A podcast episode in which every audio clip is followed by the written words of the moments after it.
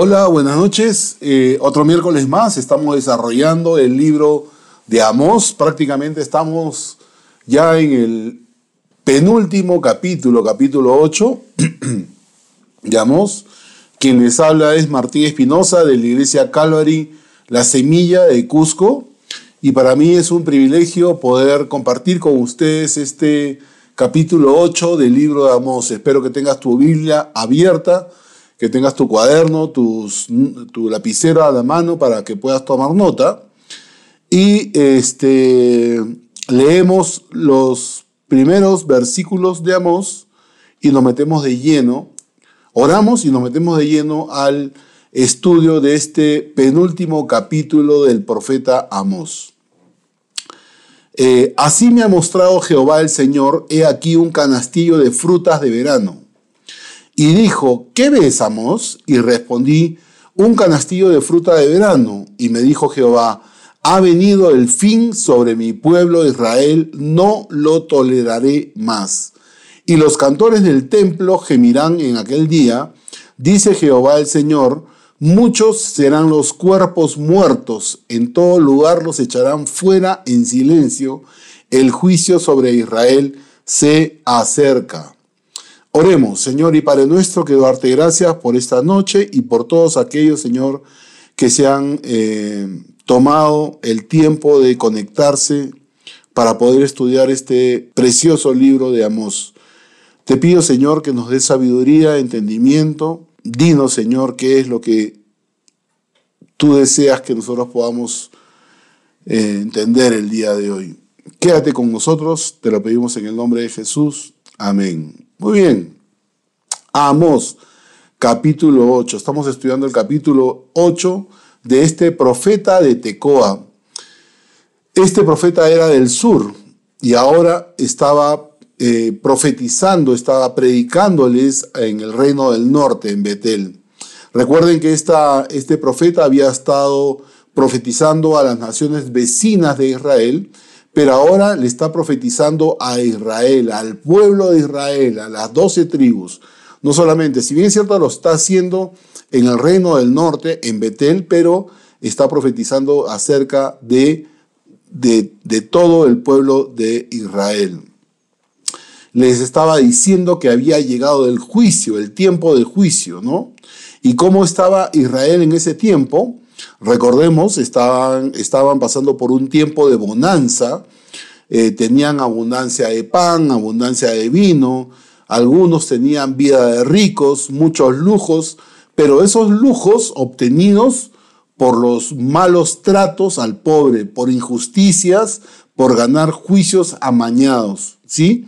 Y aunque son, aunque eran en ese tiempo muy religiosos, tenían sus asambleas, tenían sus ritos, tenían sus ofrendas, sus sacrificios, ¿no? Pero nada de lo que ellos hacían lo hacían de corazón. Y Amós les está diciendo, ha llegado el tiempo de juicio. Y en el capítulo 7 que vimos el, miércoles pasado, vimos algunas visiones. Fueron tres visiones, recuerden ustedes, recuerden conmigo. La primera visión fue la, la visión de las langostas, ¿no? Que consumían los terrenos agrícolas que producían alimentos. La segunda visión que vimos el miércoles pasado era la visión del fuego incontrolable que consumía todo, recuerden. Y la tercera visión, muy reveladora, la, la, visión de la plomada que Dios usa para ver si su pueblo estaba recto respecto de sus preceptos, respecto de sus mandamientos estaban rectos o estaban torcidos, ¿no? Y luego de estas tres visiones eh, se interrumpe la, vista debido a que el sacerdote Amasías le dice a Amós, le dice, vidente, vete, huye a la tierra de Judá y come allá tu pan. Recuerden que eh, eh, Amós estaba en Betel, en el reino del norte, ¿no? Y le dice, vete, huye a la tierra de Judá y come allá tu pan y profetiza allá y no profetices más en Betel porque es santuario del rey. Miren, santuario del rey. No era santuario, del, del Dios, creador de cielo y tierra, sino era santuario del rey y capital del reino. Y Amos, eh, muy suelto de huesos, le dice, eh, ¿sabes qué, Amasías, sacerdote Amasías? Yo no soy profeta ni soy hijo de profeta, sino que soy boyero y recojo higos silvestres. Y Jehová me tomó de detrás del ganado y me dijo, ve y profetiza a mi pueblo Israel. Es así que llegamos al capítulo 8. Ok. Bueno, si recuerdan los tres primeros versículos que hemos leído, dice, así me ha mostrado Jehová el Señor. Así me ha mostrado. Una vez más, Amós está indicando quién es el autor, la autoría, quién es el, el que inspira este mensaje, ¿no? Y por ende, quién le ha dado la autoridad para este mensaje. Dios le había dado un mensaje a Amós y por eso comienza su mensaje de esta manera. Así me ha mostrado Jehová el Señor. Prácticamente es una forma con la cual siempre Amós empezaba sus mensajes. Y habla Amós de un, de un canastillo de frutas. Dice así, ¿no? Así me ha mostrado Jehová el Señor. He aquí un canastillo de fruta de verano. Y llegamos a una nueva visión. Una nueva visión, ojo. ¿ah? Las frutas que aparecían al fin de la cosecha al terminar el verano podrían haber sido uvas, granadas, higos, damascos, duraznos, ciruelas, cerezas o moras, ¿no? ¿Y cuál es la característica de esta fruta? Esta fruta ya estaba madura y si no se consumía se iba a echar a perder. Una vez que se cosecha la fruta, el tiempo entre, eh, entre la cosecha y, el, poder consumir es corto. Bueno, en, el hebreo original, lo que eh, Amos está pretendiendo decir, eh, hay, dos, hay dos palabras, la palabra verano y la palabra fin. En el hebreo original, ambas palabras suenan casi igual. verano, la palabra hebrea para verano es Hajitz, Hajitz. Y para fin es Hatz. Yo sé que ustedes dirán, oye, pero no, no suenan igual, ¿no? Pero en el hebreo sí suenan igual, ¿ok? Y cuando Amós le está contestando al Señor que cuando Dios le pregunta, ¿qué ves Amós? Y Amós le responde, estoy viendo una canastilla de frutas de verano. Le está diciendo Hajitz. Y cuando Dios le contesta fin, le está contestando Hatz, como diciendo el fin viene sobre Israel. Dios está usando un juego de palabras que tienen sonidos similares. Lo que Dios está tratando de comunicar es a Amos es que el fin ya viene, ya no hay forma de detenerlo. E Israel estaba como fruta de verano, es decir, estaba madura, pero madura no para el consumir, sino para el juicio, ¿no? Entonces, si uno, este, si uno no consume la fruta que está madura, simplemente se va a podrir, se va a echar de menos. Y lo único que va a servir es para botarla, este, y como diciéndole a, a que Israel estaba podrido, ¿ok? Dice, ha venido el fin sobre mi pueblo Israel sobre mi pueblo. Está hablando no solamente del reino del norte, sino también del reino del sur. Las doce tribus estaban incluidos en esta, en, esta, eh, en esta visión cuando Dios dice sobre mi pueblo Israel. Como Dios como diciendo, ¿saben qué? Mi, mi paciencia ya se ha agotado y el juicio ha llegado. Y eh, termina este versículo diciendo, no lo toleraré más. E, ¿Era la primera vez que Dios decía esto? No. En Amós 7.8, en el capítulo 7.8, ya había dicho, no lo toleraré más. Y ahora, en el versículo 2 de este capítulo 8 que estamos estudiando, vuelve a reiterar esta frase, no lo toleraré más. Dios está repitiendo esta declaración y no va a evitar el juicio sobre su nación el juicio se había, eh, se acercaba y había llegado. Miren, miren lo que dice eh, Dios en Jeremías 30, 11. Porque yo estoy contigo para salvarte, dice Jehová, y, y destruiré a todas las naciones entre, entre las cuales te esparcí. Pero a ti no te destruiré, sino que te castigaré con justicia, de ninguna manera te dejaré sin castigo. Dios estaba garantizando que Israel iba a tener castigo. ¿Ok? No, no era que Dios le estaba diciendo a Israel, te voy a desaparecer, ¿no?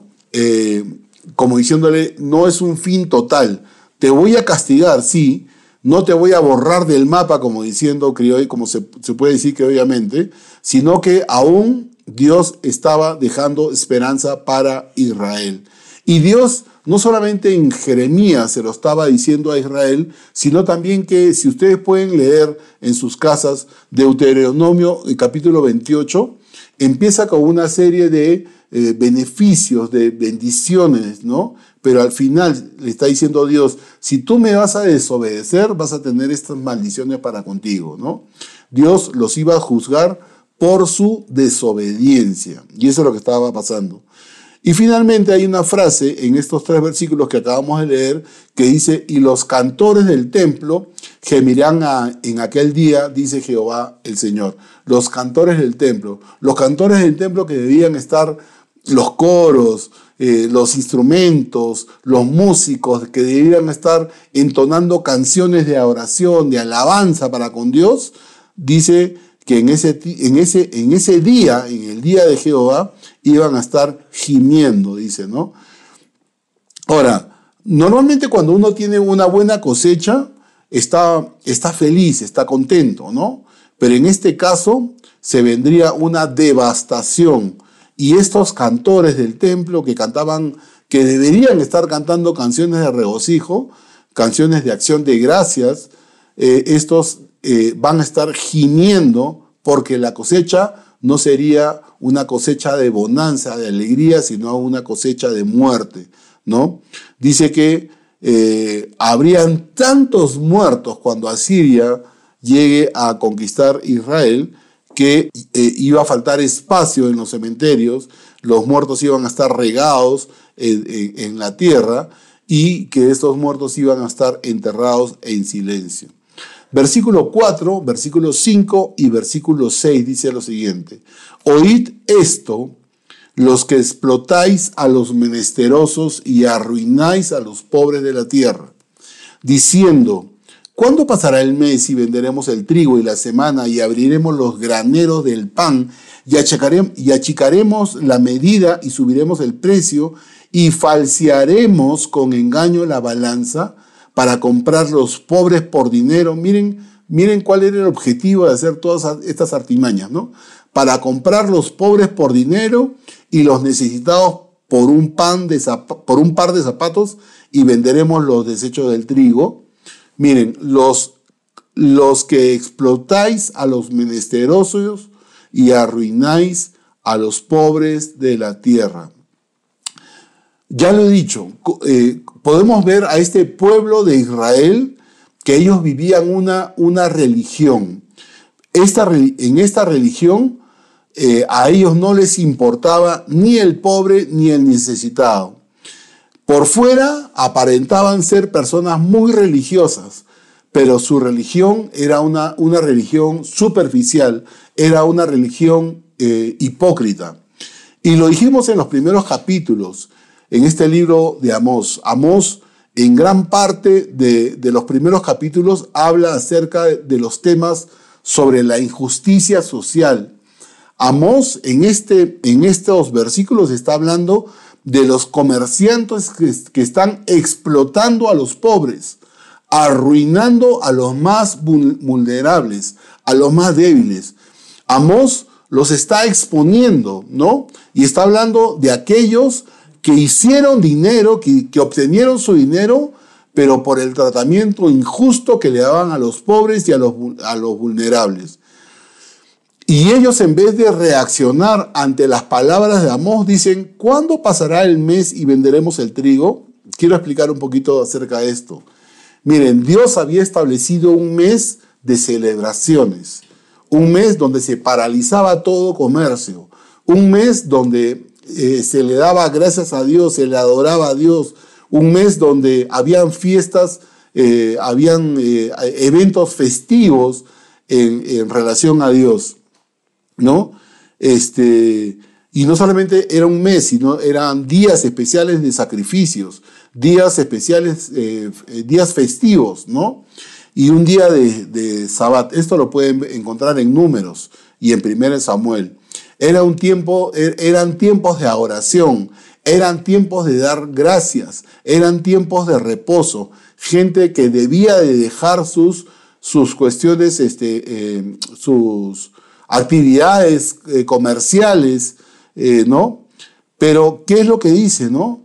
Estos, en vez de reaccionar ante las palabras de Amós, ellos están eh, reaccionando diciendo, eh, esta gente estaba impaciente por reanudar su comercio. ¿Cuándo pasará el mes? O sea, ya, ya estamos cansados de las fiestas, este, de, las, de los días festivos, de los días de sacrificio, ¿no? a ellos realmente no no, no les interesaba eh, la celebración. Ellos querían reanudar sus comercios. Era, eh, para ellos era tiempo de dejar las, las fiestas, dejar las semanas y los meses festivos para dedicarse, entre comillas, a su trabajo. ¿Y en qué consistía su trabajo? En oprimir y en engañar a los pobres. Ellos están diciendo, ¿cuándo pasará, ¿cuándo pasará el mes para empezar a vender trigo? A ellos no les importaba las fiestas ni el mes de fiestas. A ellos les molestaba haber paralizado sus actividades comerciales. Ellos están celebrando, pero solamente de dientes para afuera, ¿no? Para ellos, eh, ellos lo único que estaban esperando es que ya de una vez se reactiven las, las actividades comerciales. Ellos realmente estaban rechazando la celebración puesta por Dios. Se quejan, ellos estaban quejando de que los días sagrados estaban interfiriendo con sus negocios, con sus actividades comerciales.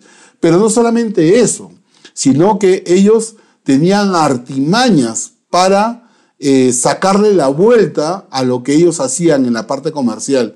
Dice, ellos, dice, achicaremos la medida y subiremos el precio. Entonces, algo así como que ellos tenían dos juegos de pesas. Un juego de pesas que les servía a ellos para comprar y un juego de pesas para vender. Obviamente que eh, para vender ellos achicaban las medidas de la mercancía general para engañar a los clientes eh, con los cuales este, recibían su pago. Ellos no solamente hacían eso, sino que fijaban precios exorbitantes que dañaban al pobre. En realidad había una corrupción en el mundo de los negocios y Dios lo estaba viendo y Dios estaba muy enojado. ¿Y cuál era el objetivo de hacer ganancias deshonestas? Peor todavía aún, ¿no? Dice, para comprar los pobres por dinero. Para comprar los pobres por dinero. Los ricos y los poderosos estaban haciendo, eh, estaban haciendo dinero, estaban haciendo ricos pero para eh, comprar, eh, eh, perdón, comprar a los pobres como esclavos, ¿no? A, a, esta misma gente a los cuales le habían comprado sus tierras, los estaban haciendo esclavos. Dice, venderemos los desechos del trigo, es decir, la paja, los desperdicios, incluso el trigo enmohecido, lo mezclaban con con el trigo bueno para aumentarlo y obtener ganancias. Yo recuerdo en una época cuando se importaba, estoy hablando cuando yo estaba chico y íbamos a la, al mercado con mi madre, recuerdo que habían muchos de los insumos que se, que se usaban para la cocina, como la pimienta, la sal, la canela y todos esos este, condimentos, muchos de los condimentos eran, eran este, importados en ese tiempo. Y eh, me acuerdo que mi madre decía, vámonos a este cliente porque este cliente no, no este, le echa arena a la pimienta, por ejemplo, ¿no? O este, vámonos a este puesto de mercado porque no, no le echa agua al azúcar para que pese más, ¿no? Entonces, esto, en ese tiempo vendían el trigo eh, y lo, lo, o sea, el trigo que estaba enmohecido, que ya no servía, que era cáscara, lo mezclaban con el trigo bueno para aumentarlo y para obtener una mayor ganancia. Cuando, cuando vendían el, el, trigo, este, lo mezclaban con ese trigo en mal estado. Es decir, eran unos negociantes totalmente deshonestos. Y para Dios no hay pecados chicos ni hay pecados grandes. Para Dios es pecado. Eh, versículo 7, 8 dice, Jehová juró por la gloria de, Jacob.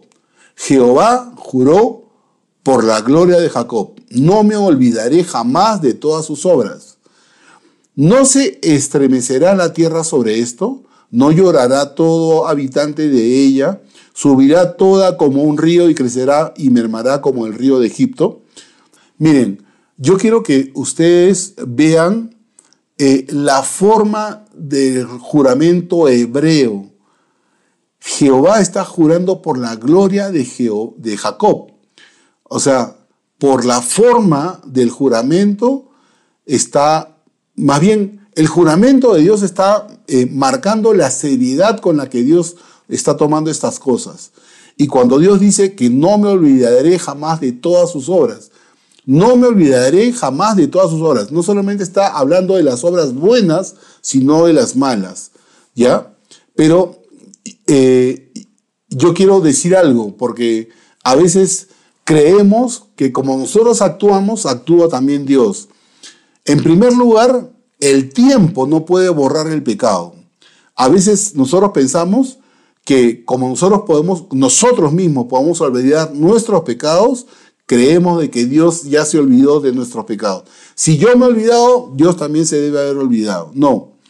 La obra de Jesús en la cruz es la única que puede borrar nuestros pecados. La obra de Jesús en la cruz. Miren, si ustedes tienen una Biblia en la mano, ábranla en Hebreos capítulo 6, versículo 10. Dice así, porque Dios no es injusto para olvidar vuestra obra y el amor de, y el trabajo de amor que habéis mostrado hacia su nombre, habiendo servido a los santos y sirviéndoles aún. Es decir, Dios no se olvida de las obras buenas de su pueblo, ni de las obras malas. En este caso, Dios no se olvida de las injusticias económicas ni de la infidelidad de su pueblo hacia, hacia él mismo. Dios no se iba a olvidar de, estas, eh, de esta forma de venta que tenían los comerciantes de Israel, de esta forma en la que ellos engañaban y le quitaban sus tierras y los vendían como esclavos. Dios no se iba a olvidar de estas obras buenas ni malas. Y dice, subirá toda como un río y crecerá y mermará como el río de Egipto. Amós sabía que el río, el río Nilo, eh, el nivel del río Nilo subía y bajaba con bastante regularidad. Él ve que la gente de Israel iban a ser sacudidos por el juicio y ellos crecerán y mermarán como el subir y el bajar del río Nilo. Versículos 9 y 10. Dice así, acontecerá en aquel día, dice Jehová el Señor, que haré que se ponga el sol a mediodía y, cubriré de tinieblas la tierra en el día claro. Y cambiaré vuestras fiestas en lloro y todos vuestros cantares en lamentaciones. Y haré poner silicio sobre todo lomo y que se rape toda cabeza y la volveré como en llanto de unigénito y su postrimería como día amargo. Dice, acontecerá en aquel día. Aquel día, está hablando del día de Jehová, será un día de cosas opuestas. Es decir, se pasará de la luz a las tinieblas, de la alegría al luto. La gente tendrá que usar silicio, es decir, una ropa gruesa de pelo de cabra o de camello, que era muy incómoda para, para vestir, pero se tendrá que vestir con ella en señal de luto, en señal de gran aflicción. Incluso algunos tendrán que raparse la cabeza eh, como otra señal de luto. Los creyentes este, no pasaremos por este día, los que pasarán por este día son los no creyentes, ¿ok? Versículo 11, 12 y 13 y estamos prácticamente terminando. Dice así, He aquí vienen días, dice Jehová el Señor, en los cuales enviaré hambre a la tierra. no hambre de pan, ni sed de agua, sino de oír la palabra de Jehová. Y dice, e irán errantes de mar en mar, desde el norte hasta el oriente, discurrirán buscando la palabra de Jehová y no la hallarán. En aquel tiempo las doncellas hermosas y los jóvenes desmayarán de sed. Y los, y los que juran por el pecado de Samaria y dicen, pon tu Dios Odán y por el camino de va caerán y nunca más se levantarán.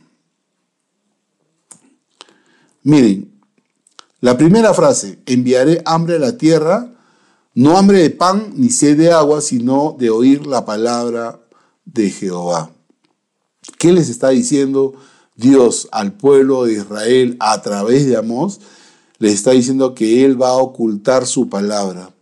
Dios les, les había hablado a través de los profetas, pero ellos rehusaron obedecer a los profetas. Es más, trataron de silenciar a los profetas. Lo, hemos visto en los primeros capítulos. En el, en el capítulo 2, versículo 11 y 12 dice lo siguiente. Y levanté de vuestros hijos para profetas y de vuestros jóvenes para que fuesen nazareos. ¿No es esto así, dice Jehová, hijo de Israel?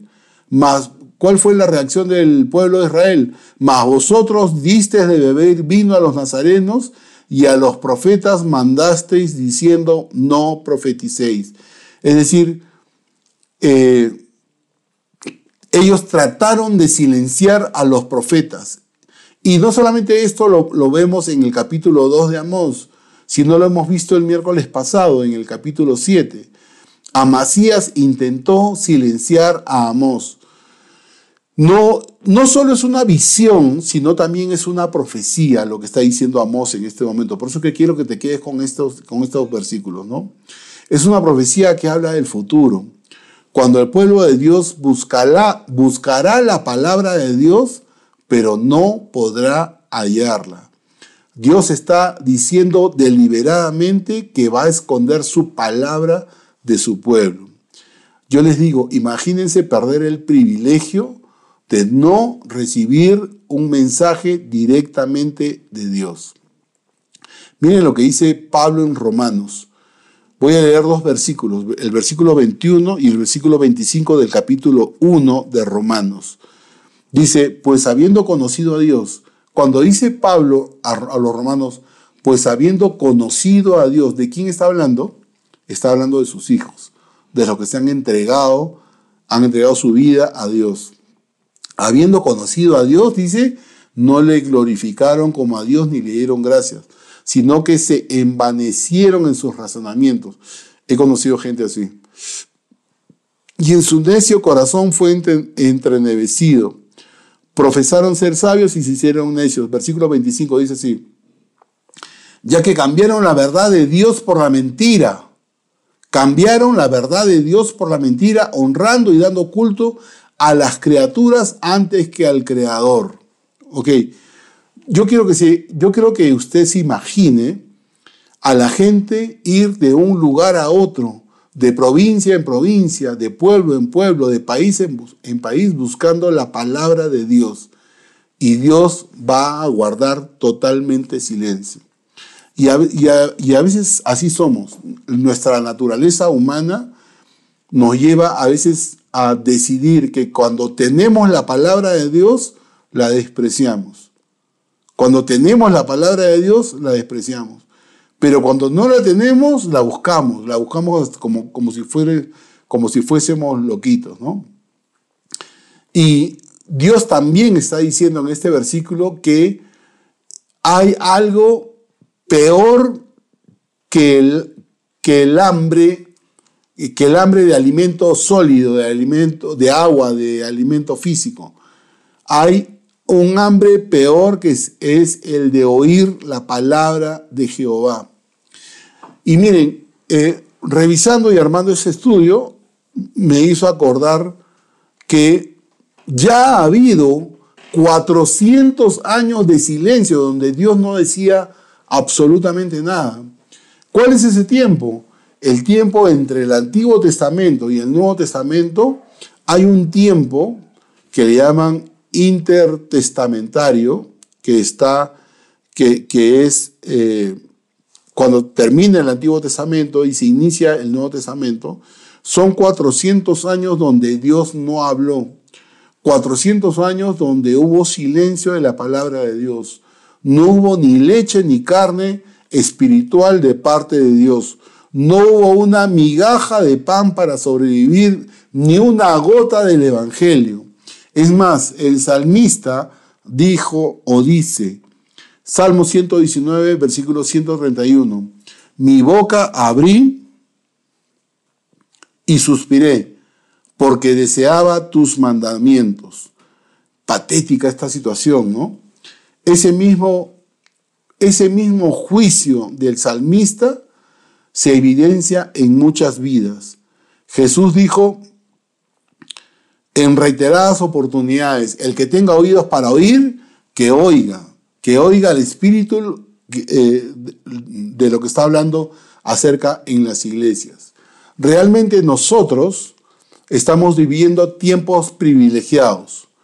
Nosotros en estos tiempos estamos viviendo prácticamente saturados por la palabra de Dios. Ahora, actualmente, nadie puede quejarse. Miren, hay ministerios radiales, radios, que hablan y que predican acerca de la palabra de Dios, hablan del Evangelio. Tenemos eh, aplicaciones en el celular, tenemos, tú quieres tener aplicaciones que te hablen, que te expliquen la palabra de Dios, las, tenemos. Hay programas de televisión, hay programas de televisión no solamente de señal abierta, sino también en, cable. Hay institutos y colegios bíblicos. Hay transmisiones por internet. Hay, eh, hay aplicaciones como YouTube, como Facebook. Eh, es más, se está abriendo, ya muchas iglesias están abriendo servicios presenciales, ¿no? Y yo les digo, hay, hay saturación de programas que hablan acerca de la palabra de Dios. Y yo lo único que les digo es que hay que tener muchísimo cuidado con algunos ministerios. Hay que buscar prédicas eh, eh, de pastores que hablen del verso por verso, donde se predique a Cristo y donde se predique a Cristo crucificado. Porque hay muchos, hay, eh, eh, escuchaba a un comentarista que hablaba de que el 75% de las radios, de, los, de las aplicaciones, de los programas de televisión que hablan de Dios, hablan de Dios, no hablan, eh, eh, perdón, hablan de cosas de Dios, no hablan del mismo Dios. Entonces hay que tener mucho cuidado cuando uno encuentra un ministerio radial, cuando uno eh, encuentra una aplicación, un programa de televisión, etc. Eh, busca un, un ministerio donde hablen el verso por verso, donde se explique el contexto donde se está hablando acerca del pasaje bíblico. Ah, eh, busca una aplicación donde se predique a Cristo. Anda a tu iglesia, a tus servicios presenciales. Revisa las, las los estudios bíblicos que se, están dando en la iglesia, ¿no? donde se predica a Cristo. Creo que Dios está saturando a esta generación con la palabra de Dios, pero, pero, eh, ¿qué pasa en la realidad? O sea, nosotros podemos estar saturados con varias aplicaciones y programas y radios acerca de la palabra de Dios, pero cuando uno se sienta a escuchar los noticieros que hay en la televisión, que hay en las radios, los noticieros que nos dan las noticias, ¿no? No podemos negar que los crímenes, la corrupción, las muertes, los malos manejos, los homicidios, los robos, los robos a las personas, los robos celulares, las autoridades corruptas, los asesinatos, el mayor consumo de alcohol y drogas se van sucediendo cada día más y más. Y podemos preguntarnos por qué la gente no está respondiendo a esta saturación que hay de la palabra de Dios. ¿Qué está pasando? La palabra de Dios, eh, estamos saturados por, por escuchar la palabra de Dios, cada día hay más programas, más, eh, más eh, expuesta a la palabra de Dios, pero los crímenes se van avanzando, la corrupción va avanzando, ¿no?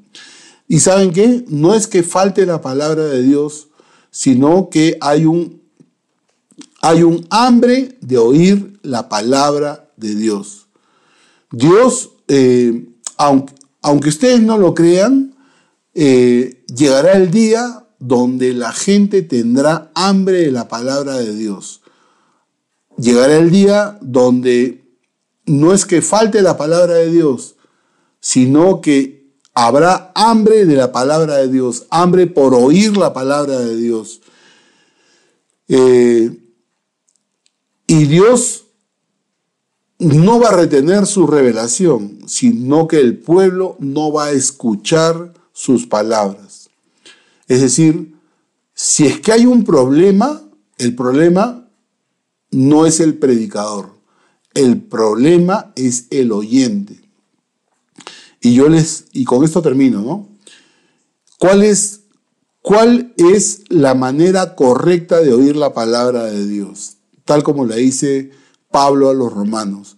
La recibiste no como palabra de hombre, sino según es en verdad, la recibiste como la palabra de Dios. Incluso, y con esto termino, y quiero dejarte esto, esto para ti, cuando termine este programa, es cuando termine esta enseñanza, quisiera que tú mismo puedas cuestionarte, ¿no? ¿Te estás alimentando lo suficiente de la palabra de Dios? ¿O, simplemente te sirve bien el, el mensaje dominguero? ¿Quieres ser una persona cada vez más fuerte respecto a la palabra de Dios? ¿Estás comiendo, estás comiendo carne o estás tomando leche, ¿no? Estás comiendo eh, eh, dulces eh, o, o